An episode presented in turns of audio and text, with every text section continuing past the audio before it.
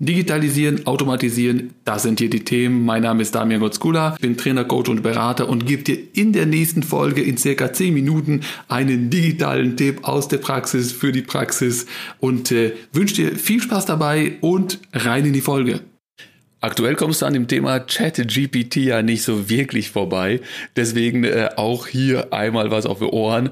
Nein, aber ich will dir jetzt nicht erzählen, dass es äh, irgendwelche Geschichten erzählen kann und dass jetzt, äh, dass der Chatbot äh, Artikel verfassen kann und so weiter, sondern ich habe es tatsächlich im ähm, ja in meinem Umfeld beziehungsweise in dem Office 365 mal getestet und habe einfach mal gedacht, ja was passiert denn eigentlich, wenn ich den Chatbot nach einer Funktion oder nach einem Problem in Excel speziell frage?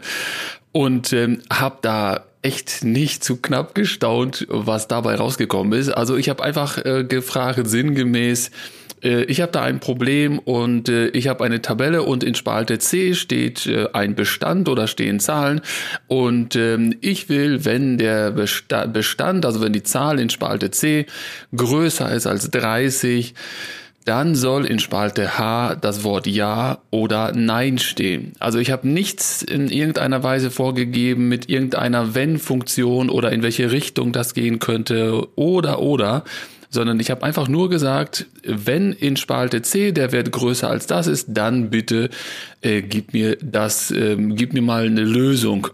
Und äh, danach äh, fängt das Ding an zu tippen. Du musst da mal äh, einmal reingucken. Ich werde dir auch in den Link äh, zu dem Chatbot hier in den Shownotes äh, äh, rein reinstellen. Und dann fängt das Ding an zu posten. Und dann sagt er, deine gewünschte oder deine, dein, ich meine, deine, die Lösung für dein Problem oder die Funktion äh, heißt wenn. Ja, und dann geht's weiter und dann gibt er dir auch noch die Syntax, also wie wird das, wie ist so eine Wenn-Funktion zusammengebaut? Und äh, erstmal im Allgemeinen und dann kommt schon äh, extra so hervorgehoben, auch so, so eine ähm, Code-Zeile, die, die Wenn-Funktion. Und da steht dann tatsächlich, wenn, Klammer auf, äh, äh C, 1 oder C2, also die, den Zellbezug größer als 30, äh, äh, Semikolon und so weiter, ja, äh, und dann natürlich Ja und Nein.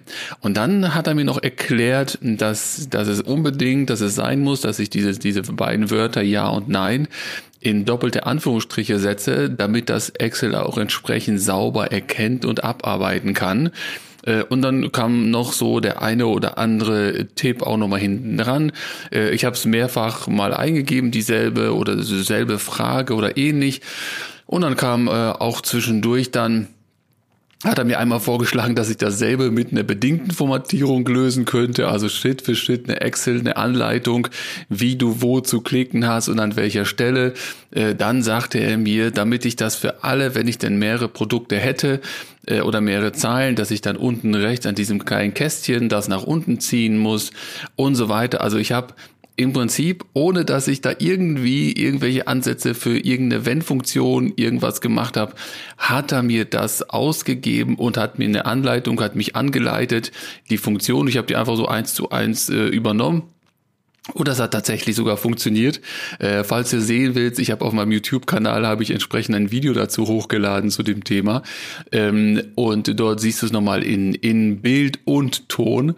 Äh, also es ist wirklich genial. Ich habe das Ding auch schon zu anderen Sachen auch befragt und interviewt und, und so weiter. Du, du kannst dann einfach mal einen Text, den du geschrieben hast, äh, gibst du da ein und dann sagst du, schlag mir doch mal dafür oder dafür brauche ich eine Headline oder mögliche Headlines.